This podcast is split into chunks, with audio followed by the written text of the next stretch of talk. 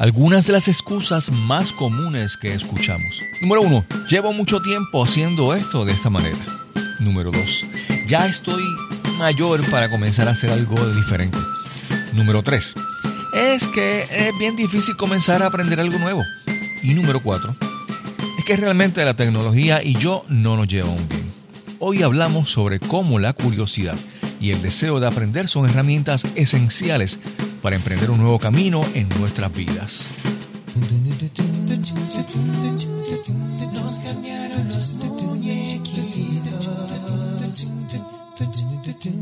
Mi nombre es Cristóbal Colón. Soy un comunicador, un bloguero, un podcaster. Y eso es, nos cambiaron los muñequitos, porque lo único constante en la vida es el cambio.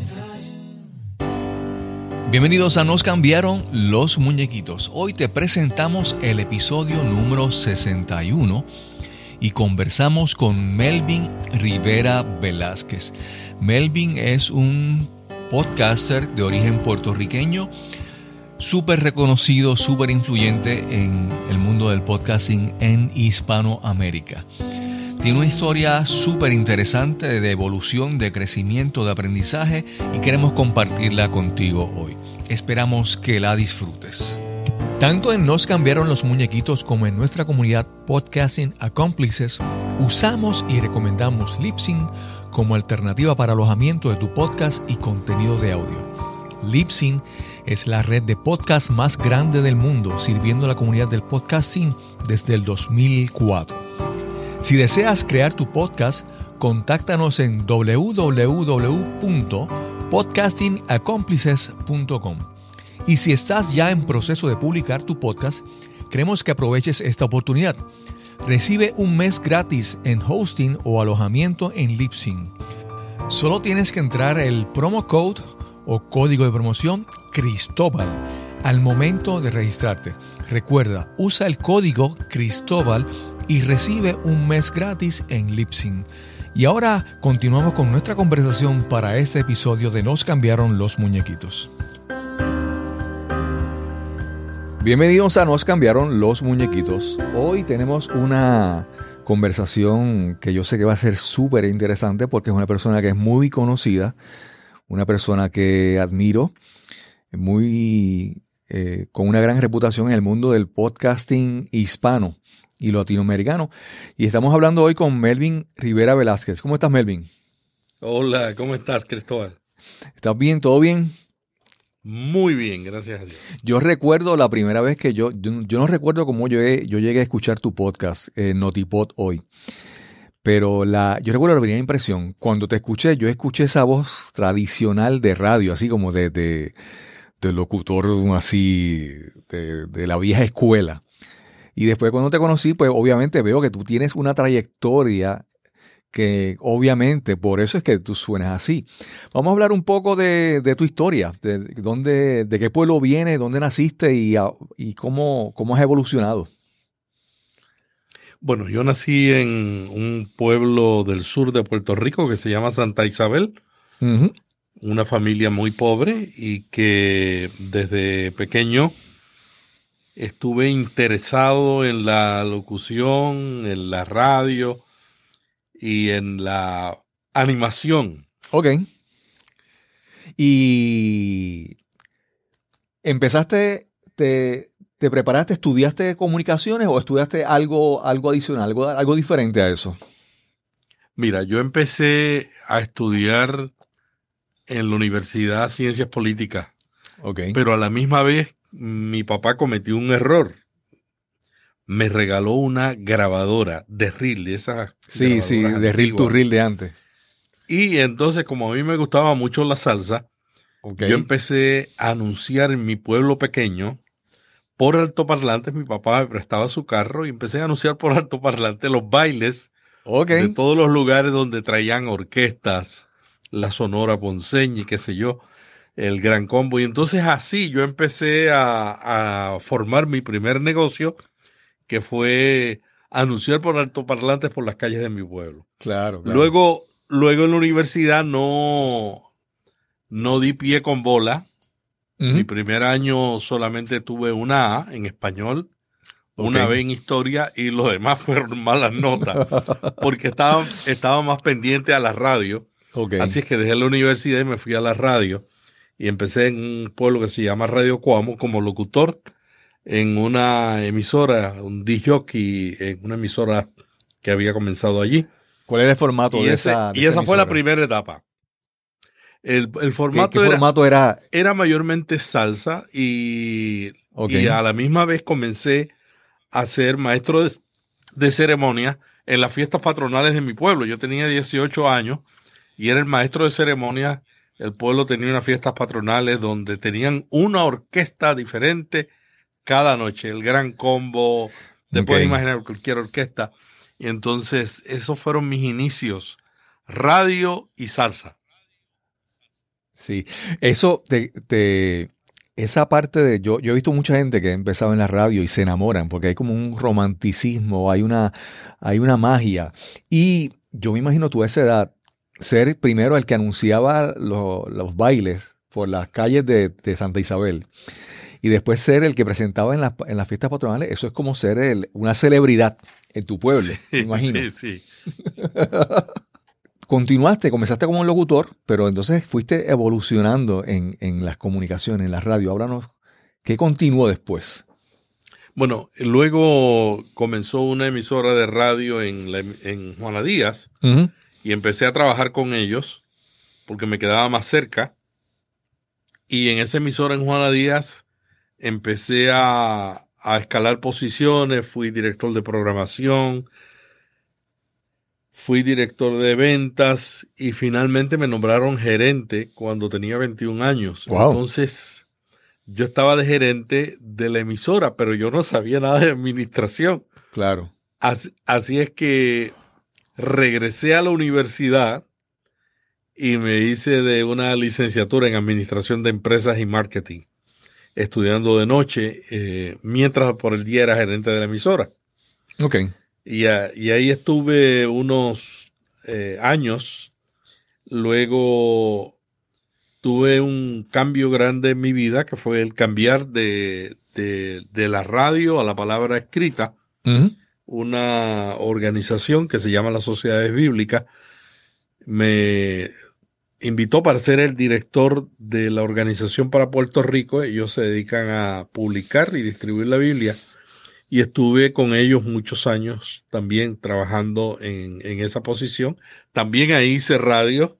Ok.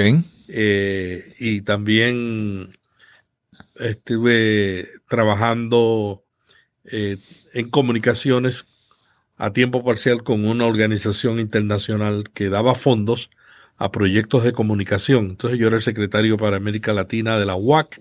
Ok. Recibía, recibía contribuciones de diferentes personas, organizaciones sin fines de lucro de, de Europa y habían organizaciones sin fines de lucro en América Latina que solicitaban becas para estudiantes estudiar comunicación o para eh, crear proyectos de comunicación desde emisoras de radio hasta editoriales. Y mi trabajo era solicitar, procesar las solicitudes y recomendarle a la Junta a quienes auspiciaban. Y en ese proceso, el presidente de esa organización me dice, oye, ¿tú tienes maestría? Y yo dije, no, ¿por qué no te vas a estudiar? Buena idea. Así es que ahí empecé mi maestría en administración de empresas y marketing. Tengo que regresar atrás y contarte que cuando yo empecé en la radio, algo que no te había, no te había dicho, es que mi formación como locutor fue en, el arte dramático. Ok. Yo estudié con un actor que se llamaba José Manuel Caicoya.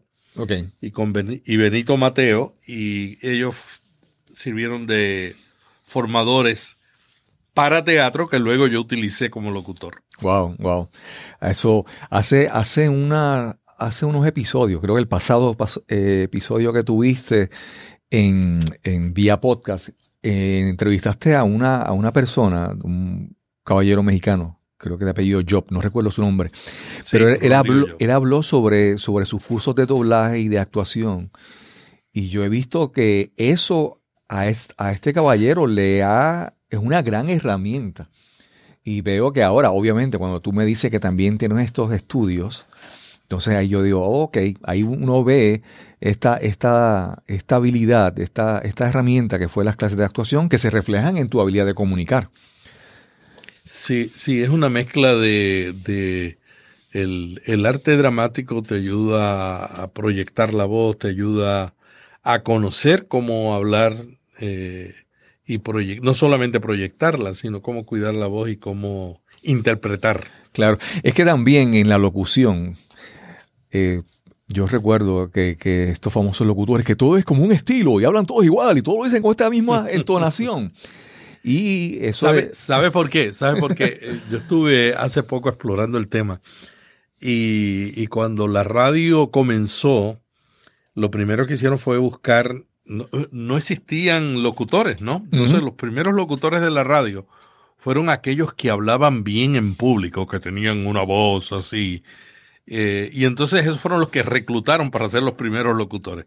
los primeros locutores eran los que tenían voces profundas. Exacto. Ahora no, ahora, ahora lo importante es tener una voz agradable y saber interpretar. Claro, eso que tú dices de saber interpretar es de cómo proyectar una emoción.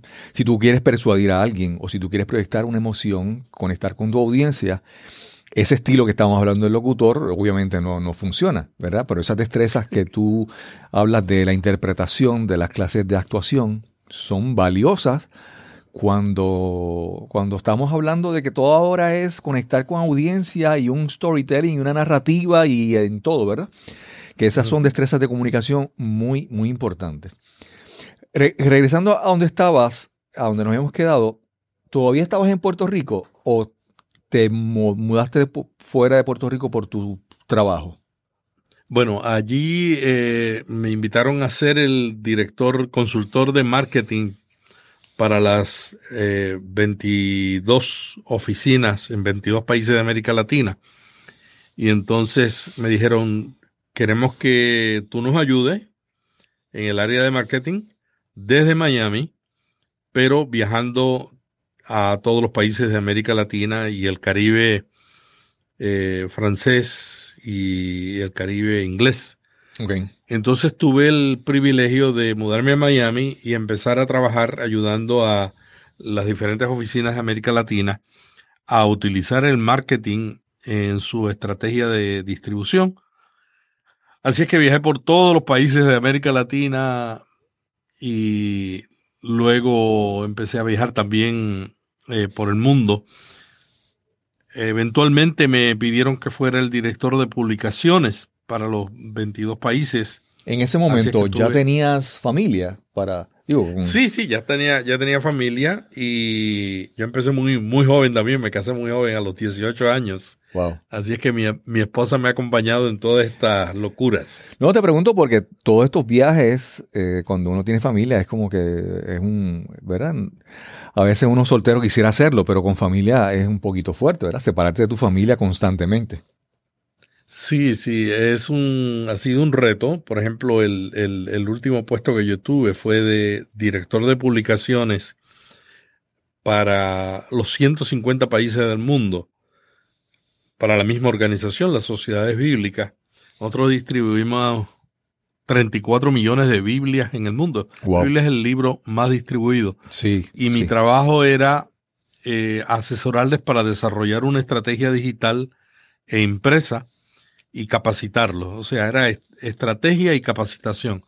Así que yo estuve por seis años viajando dos semanas al mes por, bueno, llegué a viajar 90 países. No llegué a viajar a los 120 países, pero tenía que ir una o dos veces al año a China, una o dos veces al año a Corea. Cada tres meses iba a Inglaterra, donde estaba la oficina central fue un privilegio conocer tantas culturas. Sí, y descubrir y descubrir que en el fondo todos somos iguales. Claro, claro.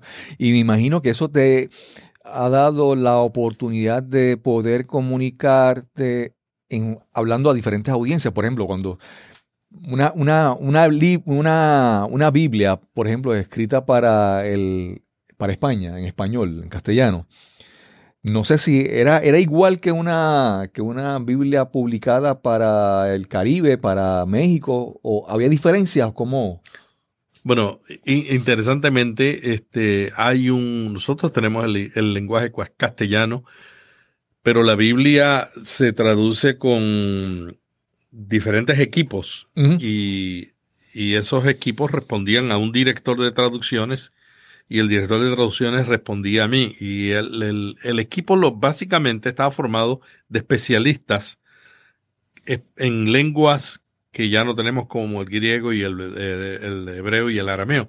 Pero, por ejemplo, cuando se iba a hacer una nueva traducción al español, después que se traducía toda la Biblia, se escogían gente en diferentes países de América Latina para que descubrieran, para que leyeran y para que identificaran palabras que podrían tener una connotación en otros lugares, porque tenemos una gran influencia de idiomas indígenas en, en el castellano en algunos lugares.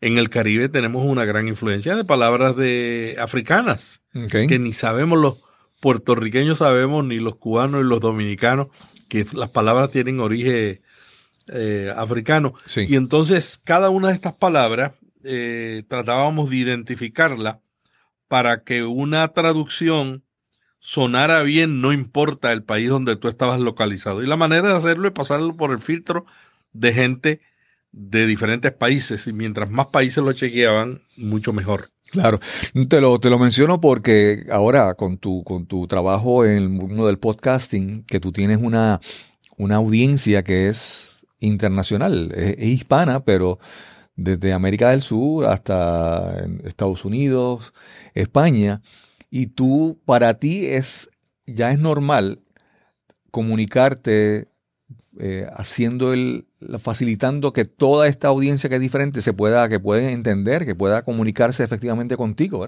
que te pueda entender. Eh, esa experiencia, por ejemplo, para mí sería eh, un reto empezar ¿verdad? Con, tantas diferencias que hay entre el idioma, entre un país y otro. yo creo que esa experiencia tuya con, la sociedad bíblica te, te ha ayudado, ha sido una gran ventaja para ti. Te cuento una anécdota. Yo tenía una asistente que era peruana Y, yo le decía, ¿me puedes hacer esto? Y ella, eh, ¿me puedes hacer esto ahora? Yo le decía. Ok. Y pasaba el tiempo y ella no lo hacía. Y yo le decía, mi amor, ¿qué pasó? Me dijiste que lo hiciera ahora. y, yo le, y yo le decía, sí, ahora, en este momento. No, para mí ahora es después. Claro, claro. Es como el, como el ahorita de algunos, el, el ahorita de Puerto Rico. Yo lo hago ahorita. Mm, es, como... son pequeños cambios, no son, no son cambios extraordinarios, pero cuando se traduce un, un, libro como la Biblia, pues uno tiene que... Y además de eso, cada 30 años las lenguas cambian. claro, claro. Nosotros teníamos que estar cambiando y adaptando porque habían palabras que caían en desuso. Y Melvin, entonces, pero yo trato ahora de conectar, de que estás tantos años trabajando en la sociedad bíblica. ¿Cuánto, cuánto tiempo estuviste con, con, ellos? Ay, yo ni me acuerdo ya. Pero son varias décadas. Sí. Pero entonces yo, el, cuando yo te conozco ahora y veo, tú tienes eh, una página de internet, creo que es eh, Mi Cocina Vegetariana que tiene, o sea, tiene eh, en el mundo del blogging, en el mundo de, las páginas de internet y también en el mundo de podcast. Y entonces, cuando yo escuché toda esa historia tuya, yo digo, ajá, ¿y cómo llega a él? O sea, ¿cómo él llega a ese punto? ¿Cómo hace esa transición? Bueno, es, es, cuestión de curiosidad. Yo creo que uh, vemos algunas personas que siempre estábamos, estamos curiosos por todo lo tecnológico. Cuando salieron los blogs, yo empecé a hacer un blog. Tan pronto me mudé a, a, Miami, ya para el año 91 o 90, ya yo estaba explorando los, los blogs. Este, era muy difícil, no existía WordPress y era muy difícil hacerlo. Y empecé, mi primer blog se llamaba Marketing Hoy. Ok. Era de marketing, porque yo estaba en ese momento como consultor de marketing. Claro, claro. Entonces, eh, empecé con eso, pero era tan difícil que lo fui abandonando. Luego hice otros. Luego salió WordPress y cambiaron, me cambiaron los muñequitos. Para bien. Para bien, exacto. Entonces empecé a explorar y explorar hasta que eventualmente eh, llegué al tema de la cocina vegetariana, que me, me fascinó en un momento dado y empecé a tener una dieta vegetariana. Y entonces dije, ¿qué mejor manera de aprender claro. que escribir? Claro, claro. Te obligas a investigar, te, te obligas a aprender para poder hablar con, con autoridad, con conocimiento. Yo tengo 500 artículos en ese blog y yo diría como un 40% son recetas. Y las recetas todas yo las hice una y otra vez hasta que me quedaban bien. Les cambiaba la, le cambiaba los muñequitos hasta que realmente tomaba el sabor, porque el reto de la comida vegetariana es que con, como yo le decía a mis amigos, cocinar, cocinar con carne y grasa es muy fácil sacarle el sabor sí, sí, sí, a un plato. Sí. Eh, sin ese elemento es un reto, tienes que usar otras, otras técnicas. Sí. Yo hace, hace un tiempito leí un artículo que decía que de los, de los sabores, hay un sabor que yo no, o sea, está dulce, amargo, salado, y había un, un sabor que era el umami. umami es, el, el, es ese, ese cuerpo que, que cuando tú, hablamos de que, cocinas carne, ¿verdad? Y caldos que tienen grasa y todo eso, es esa, esa, ese gusto que, que, lo tiene, que lo tienes en eso, pero no lo tienes en otras cosas, ¿verdad? Y entonces cocinar un plato vegetariano sin ese factor de, de la proteína animal, pues eh, hay que jugar con el, con el sabor para que, para que uno pueda, para convencer a alguna gente que son así como que exigentes con su paladar. Pues ese, ese recorrido a través de los blogs es parte de la manera en que yo reacciono. Cuando yo estoy aprendiendo algo, a mí me gusta escribir sobre el tema.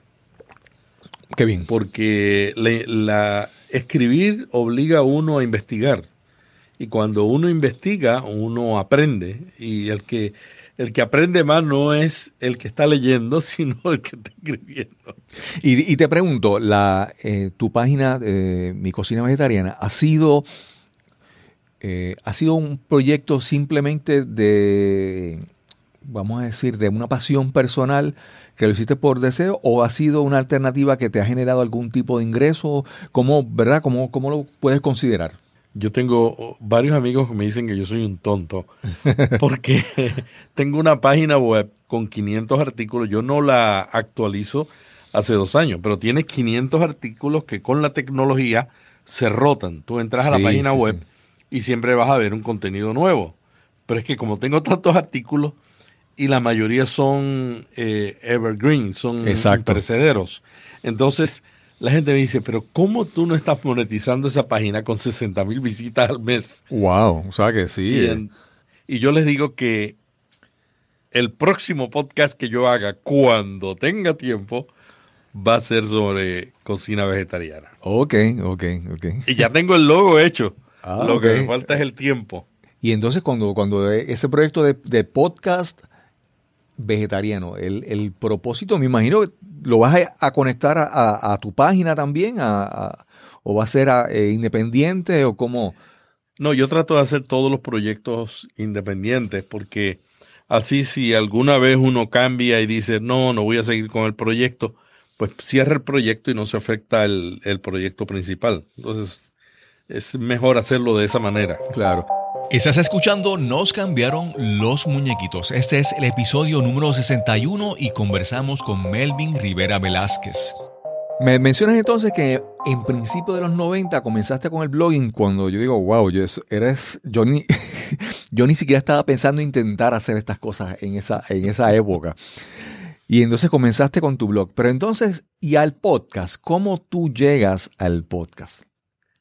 En el 2004 2004-2005 salió un libro muy interesante, Podcasting for Dummies. Sí, sí. Que realmente, sí, y que, y que hace poco uh, conocí al autor. Sí. Yo le dije, yo, yo te leí a ti cuando tú saliste por primera vez, Evo Terra.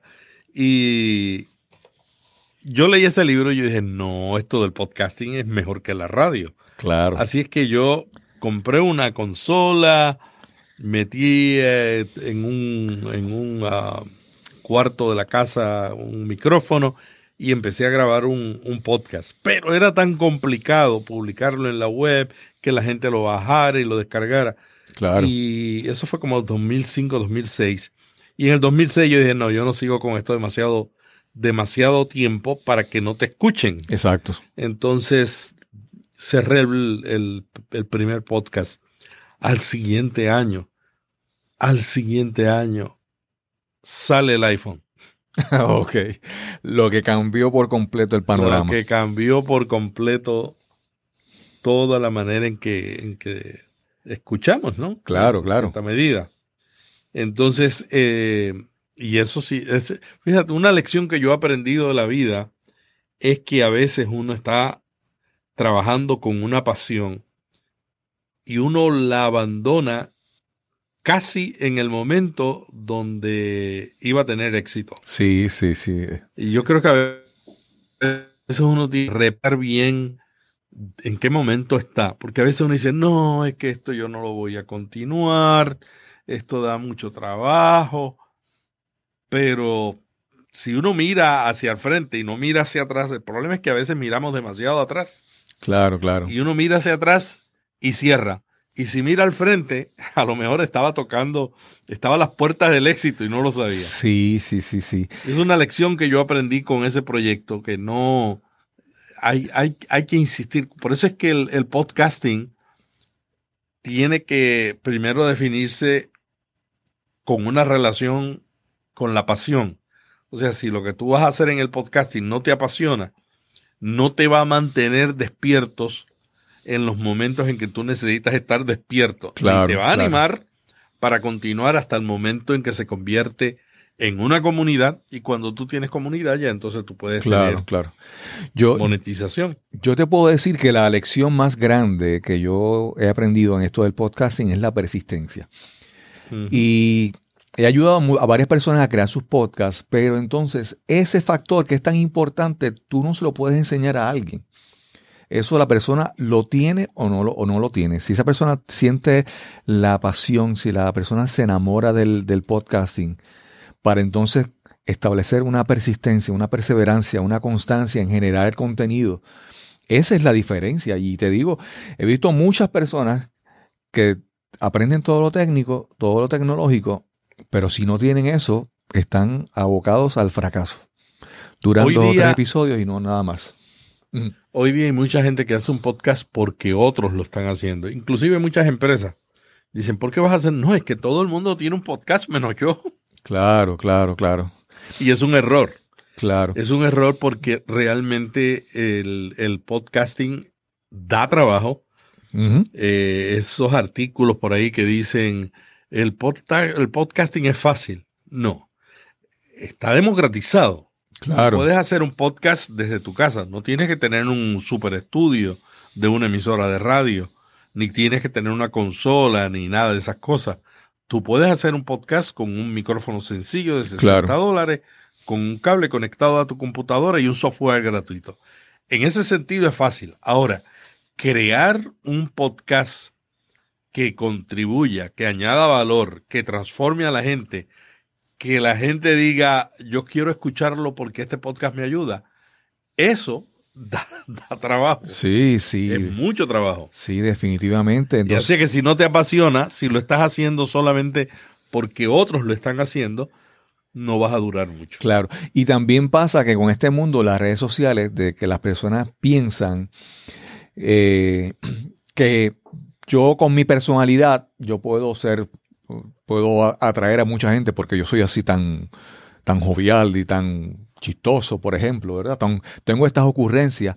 O puedo pensar que, que pues que, que eso es suficiente, ¿verdad?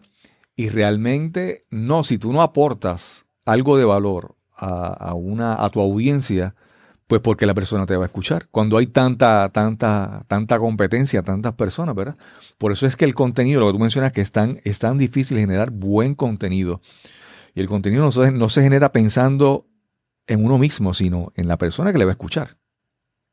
Yo todos los días escucho podcast para recomendar en Notipod hoy. Le llamamos la sección podcast recomendado. Y te voy a contar qué es lo que yo, qué es lo que captura mi atención. En primer lugar, captura la atención la introducción del programa.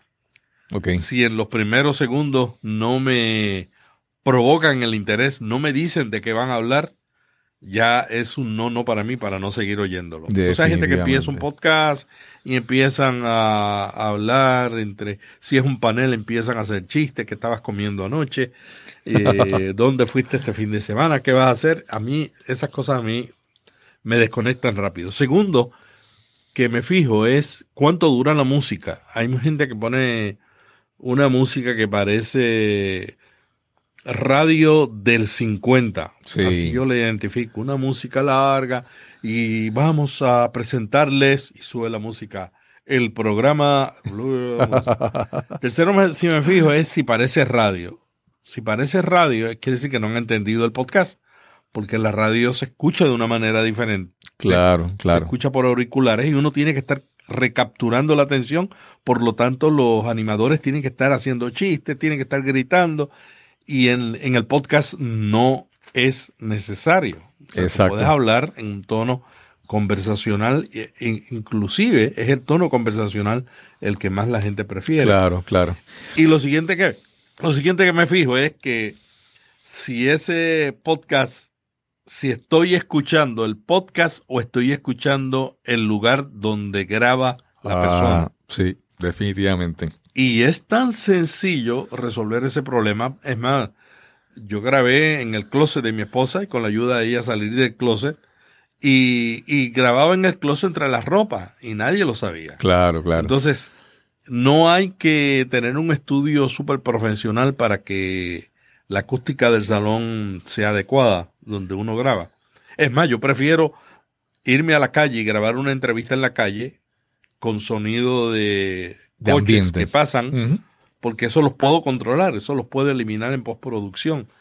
Pero si yo escucho el salón y me distrae el área, yo dejo de escuchar ese podcast. Y luego que pasó esos primeros dos minutos, miro el contenido. ¿El contenido añade valor o el contenido o tardaron en, en, añadir valor? Porque a veces uno empieza bien, pero no, pasan 15, 20 minutos y no añade valor, ¿no? Sí, sí, sí, sí. Por eso yo espero que tú edites esta entrevista y comiences con lo que añade valor. Claro, claro, claro. Eh, fíjate, te quería mencionar que nosotros hemos estado ayudando a una amiga, ella es Virginia Gómez. Virginia tuvo un programa en, una estación de radio eh, WKQ en Puerto Rico, que ahora es Univisión, una de las la primera emisora de, de radio de Puerto Rico y no sé si del Caribe. Y estuvo más de 11, 11, años en un programa de radio. Y cuando hacemos la transición al podcast, ella se le hace difícil a veces, por ejemplo, en un podcast tú tienes la libertad de hablar de, lo que tú quieras. Puedes mencionar una compañía, puedes mencionar una marca, sin, el, sin la restricción de que te, la gente de, publicidad te va a, dar un regaño. Lo mismo que el tiempo. Hay una, hay una flexibilidad y, una, y unas ventajas que ella está como que ahora descubriendo eso y es como cambiando su forma de pensar después de tanto tiempo en, la radio, porque verdad, realmente...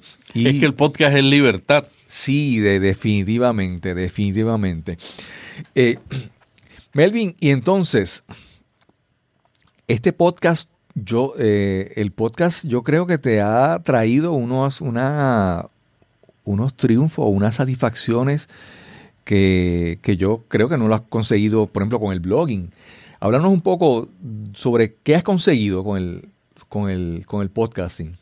Creo que ha sido premiado. Bueno, en primer lugar, los tres podcasts que yo he hecho, ah, los tres han sido premiados por el Latin Podcast Award. Y, eso es la mayor satisfacción, ¿no? El saber que lo que tú estás haciendo, otras organizaciones u otras personas le reconocen un valor, ¿no? Ese es el, primer logro. Yo creo que lo segundo es eh, desarrollar una red de amigos, de conocidos, eh, que me siguen y en toda América Latina. Yo, no importa el país que vaya de América Latina o de o, España, yo sé que tengo amigos que puedo llamar y tomarme un café con ellos, porque sencillamente el podcasting no tiene, a diferencia de la radio, no tiene los límites geográficos que tienen las antenas. Claro. Entonces, esa libertad no solamente de contenido, que a mí me alegra, yo no tengo que pedirle... Cuando yo era gerente de radio, la, los que producían los programas, por ejemplo, conmigo trabajaba Luis Penchi, que es un periodista, famoso en Puerto Rico. En Puerto Rico yo, yo le di su primer empleo y, empezamos a trabajar. Hacíamos un programa por la mañana, Luis Penchi y yo y otro colega. Y cada vez que él iba a, probar algo, siempre me decía, Melvin, ¿qué tú piensas de esto? Aquí yo no tengo que pedirle Penchi, yo no le pido ahora permiso a nadie. Claro, claro. Sí. En el podcast uno no tiene que ir al gerente y decirle, ¿qué te parece esto? ¿Lo hago o no lo hago? No, sí, lánzalo. Y si a la gente le gusta, lo sigues haciendo. Y si no le gusta, terminó. Si te quería decir que eso que tú mencionabas de cómo tú has conectado con todos estos podcasters, sea en España, en América del Sur y en todos estos sitios, es porque cuando tú estás escuchando un podcast, tú estás conociendo al podcaster como, como individuo, por, por esta independencia que tiene. Contrario a un locutor, que cuando tú estás escuchando un locutor, este locutor representa a una corporación o la estación de radio, pero cuando tú estás conectando con un podcaster, lo estás conociendo y, desarrollas un grado de, de conexión, de intimidad, de cercanía, de amistad que esa es la diferencia, yo creo, ¿verdad? Que entonces cuando tú dices que tú puedes ir a muchos sitios y conocer a todas estas personas es porque la dinámica del podcast es diferente. Tal vez en la radio no se daba eso, porque como te mencioné, un locutor en una emisora de radio representa a, esta eh, compañía que a veces son hasta transnacionales, ¿verdad? Y, e, ayer, ayer dime. Te doy, un, te doy un ejemplo de esto que estamos conversando. Ayer me escribió un productor de audio de Costa Rica y me dice, quiero saludarte y te trato con, con, como si fueras mi amigo de muchos años porque llevo tiempo escuchándote y te siento como un amigo. Claro. Así comenzó su carta, su email. Sí. Entonces, eso, eso es una intimidad que va más allá de la intimidad de la radio. La radio es intimidad, no es que no haya, pero el, el del podcasting, como uno se mete en el cerebro de la gente, claro. esa intimidad es, es mucho más profunda. Claro. Y algo que tiene, que siempre menciono que es importante del podcasting, es que muchas personas llegan al podcasting, por ejemplo, antes de hablar con el podcasting, la radio, tú a veces te montas en tu coche, en tu vehículo, prendes radio y escuchas lo que tienen ahí. Y si no te gusta, cambia a otra estación, pero tú no tenías una, estación, una intención de escuchar, tú simplemente lo pusiste a lo que saliera. Pero en el podcasting, cuando tú llegas a escuchar un podcast, tú llegas porque tenías un deseo o una intención de encontrar algo. Querías, por ejemplo, encontrar un podcast sobre cocina vegetariana y lo buscaste, o alguien te lo recomendó y llegaste ahí buscando. Que ya desde el punto de partida hay una, hay una, una relación diferente en la radio. En la radio a veces las personas lo ponen para tener como que un, ruido, un sonido en el, en el trasfondo, ¿verdad? Pero en el podcasting, desde que la persona llegó, llegó con una expectativa, con un deseo, una intención y quería ver si tú le puedes suplir eso que le estaba buscando. Y si le suples eso, conectaste con esa persona. Sí, cuando escuchamos radio, nosotros estamos buscando información, estamos buscando entretenimiento, estamos buscando una compañía, ¿no? Ahí de fondo. Cuando nosotros seleccionamos un podcast, nosotros lo estamos escogiendo. Y nosotros estamos escogiéndolo para escucharlo cuando nosotros queremos, como nosotros queremos y donde nosotros queremos. Entonces tenemos un control tan tremendo que es la razón por que el podcasting se diferencia tanto de la radio, porque no tienes, no, yo no tengo que buscar a la persona, la persona nos busca a nosotros y lo, lo, importante es que cuando nos encuentre, el contenido responda a sus necesidades de tal manera que se queden escuchando. Sí, incluso hasta la publicidad, cuando se habla de podcasting, lo, normal es que el podcaster cuando anuncia algo es que ya tiene un tipo de recomendación o un tipo de experiencia con ese producto y muchas veces las personas la escuchan porque tienen, tienen, tienen, sienten esa, esa, esa lealtad, vamos a decir así, que cuando alguien recomienda algo es porque lo usó, porque lo conoce, contrario a la radio, que la radio sale eh, la, publicidad que, pues, que pueda, que la, que la, que paga el dinero para salir en, en la promoción. Cuando yo era gerente de emisora, yo tenía que estar buscando anuncios para sostener el, el, el, costo de las operaciones. Exacto. Entonces, los anuncios, en cierta medida, yo no estaba pensando tanto en el oyente, sino pensando en la necesidad de, de cubrir los gastos, ¿no? Claro. Yo creo que eh, la diferencia es que en el podcasting nosotros estamos pensando no solamente en el oyente, sino también en esa experiencia auditiva. Por ejemplo, ahora está empezando a comenzarse a añadir anuncios automáticamente insertados en los podcasts. Y para mí yo tengo muchas dudas de ese, de ese método porque realmente rompe esa intimidad que tenemos con el podcasting. Y me recuerda a la antigua radio donde yo estoy escuchando algo y de repente me sale un anuncio de un tema que a mí no me interesa. Para nada. Y yo, te, y, que, y yo tengo que esperar tres o cuatro y hasta cinco minutos que pasen anuncios que a mí no me interesan para seguir escuchando a la persona que a mí me interesa escuchar. Entonces, en el podcast nosotros tenemos que tener mucho cuidado de que no rompamos con estos anuncios automáticos y, claro. y estos son anuncios que algunas compañías lo están ofreciendo al principio y al final, pero hay otras que lo están poniendo en el centro de la, del podcast, lo cual es peor. Claro. Melvin, eh, yo primero quiero agradecerte que, que, hayas accedido a esta oportunidad de conversar, de esta entrevista aquí en Nos cambiaron los muñequitos.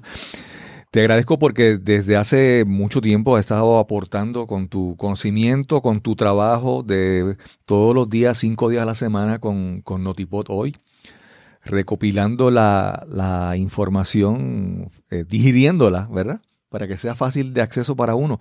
Y eso realmente te lo agradezco. Yo como podcaster eh, agradezco toda esa información, todo ese valor que, que tú pues, nos brindas a esta, a esta comunidad. También con el, el, Vía Podcast, que realmente es eh, un trabajo muy, por mí, por mi parte, es muy apreciado por, por, el, por, todo lo que, el valor que aportas y la información que, aportas. Si alguien quiere conectar contigo, ¿cómo te pueden conseguir? Vía podcast.fm es el sitio web, es la plataforma donde sale todo, sale el podcast Notipod hoy, se pueden suscribir al boletín que diariamente envía un resumen con los enlaces.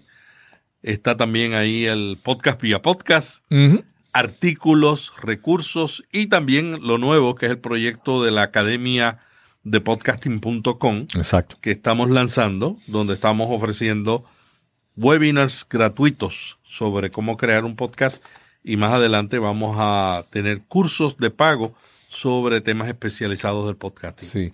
Tú tienes ahora una, una cómplice en, en, que te ayuda ahí en, tu, en tus podcasts. Es, es, es tu hija, ¿verdad? Sí, Araceli Rivera es mi hija. Ella trabaja en Univision, ella es la directora de contenido de las dos principales emisoras de radio de la cadena Univision en Miami. Ok. O sea, que siguió tus pasos desde en la, el mundo de las comunicaciones. Sí, es interesante. El otro día estábamos recordando que la primera vez que ella se, ella no se acordaba, pero yo los padres nos acordamos de las cosas de los hijos, ¿no? Más que ellos eh, cuando yo era gerente de una emisora, ella un día llegó a la emisora, se sentó frente al micrófono y empezó a anunciar, ¿no? A, hacer como si fuera locutora. y no se acordaba ahora y dice, qué interesante, ahora estamos tú al otro lado con un micrófono, yo al otro lado, ahora la gerente, la, ejecutiva de, contenido eres tú. Yo soy el de podcasting que estoy en el otro lado, que son los dos medios del audio que más eh, poder tienen en este momento, ¿no? Sí, sí. Ahora, en estos momentos, eh, recientemente, hace una o dos semanas, se lanzó el, podcast de mi, de mi socia cómplice también, Marieli Silvet Martínez. Ella creó el, ah, podcast que se llama Pod Queens Latinas. Es un, es un, podcast sobre podcasters femeninas, porque yo veo las redes sociales y veo todo, realmente las féminas están arrasando. Eh, sí, en, creación de contenido, la verdad que cada vez están más activas y entonces ya creó este, este podcast. Así que pronto me imagino le hará la invitación a Aracelis para, para entrevistarla también en, en Pod Queens Latinas. Melvin, muchas gracias por esta, por esta, esta gran oportunidad. admiro mucho tu trabajo, agradezco todo eh, lo que haces porque esa es parte de mi ritual todas las mañanas. Me levanto, eh, pongo el teléfono, busco tu, tu, tu, podcast, tu episodio y lo envío al, al, al, playlist de Play Next. Lo pongo en la fila para escucharlo todas las mañanas. Ese es el, el, el que es constante todas las, todas las mañanas. Agradezco realmente esa, ese, ese valor que le aportas a mi vida y a la de tantas personas que te escuchan. Igual, y un mensaje para todos tus oyentes. Si ustedes quieren cambiar su vida, quieren cambiar los muñequitos. de su vida, yo les recomiendo que unan su pasión con ayudar y servir a otros. Porque el podcasting es un medio que está tomando mucha fuerza porque es un medio de formación, además de información. Claro, claro. Y, y ustedes pueden aprender y pueden ayudar a otros si combinan la pasión con el podcasting. Exacto, gracias, gracias por, esa, por esas palabras de cierre, Melvin. Muchas gracias y nos encontraremos entonces en el próximo episodio de Nos cambiaron los muñequitos. Hasta la próxima. Gracias a Melvin Rivera Velázquez por estar con nosotros hoy aquí en Nos cambiaron los muñequitos. Algo que admiro de Melvin es ese deseo constante de aprender, de evolucionar, de crecer, esa curiosidad de seguir aprendiendo y creciendo. Recuerda que si deseas lanzarte a crear tu propio podcast, puedes visitarnos en podcastingacomplices.com. Acómplices se escribe con 2C. podcastingacomplices.com para recibir más información sobre cómo crear, cómo podemos ayudarte a crear tu podcast. Y si estás cerca de ya de completar tu proceso de crear tu podcast, te recomendamos Lipsyn como alternativa para alojamiento de tu podcast. Y si te registras y usas el código de promoción Cristóbal, recibes el primer mes completamente gratis. Gracias por haber, habernos acompañado en este episodio de Nos cambiaron los muñequitos y nos encontraremos en la próxima.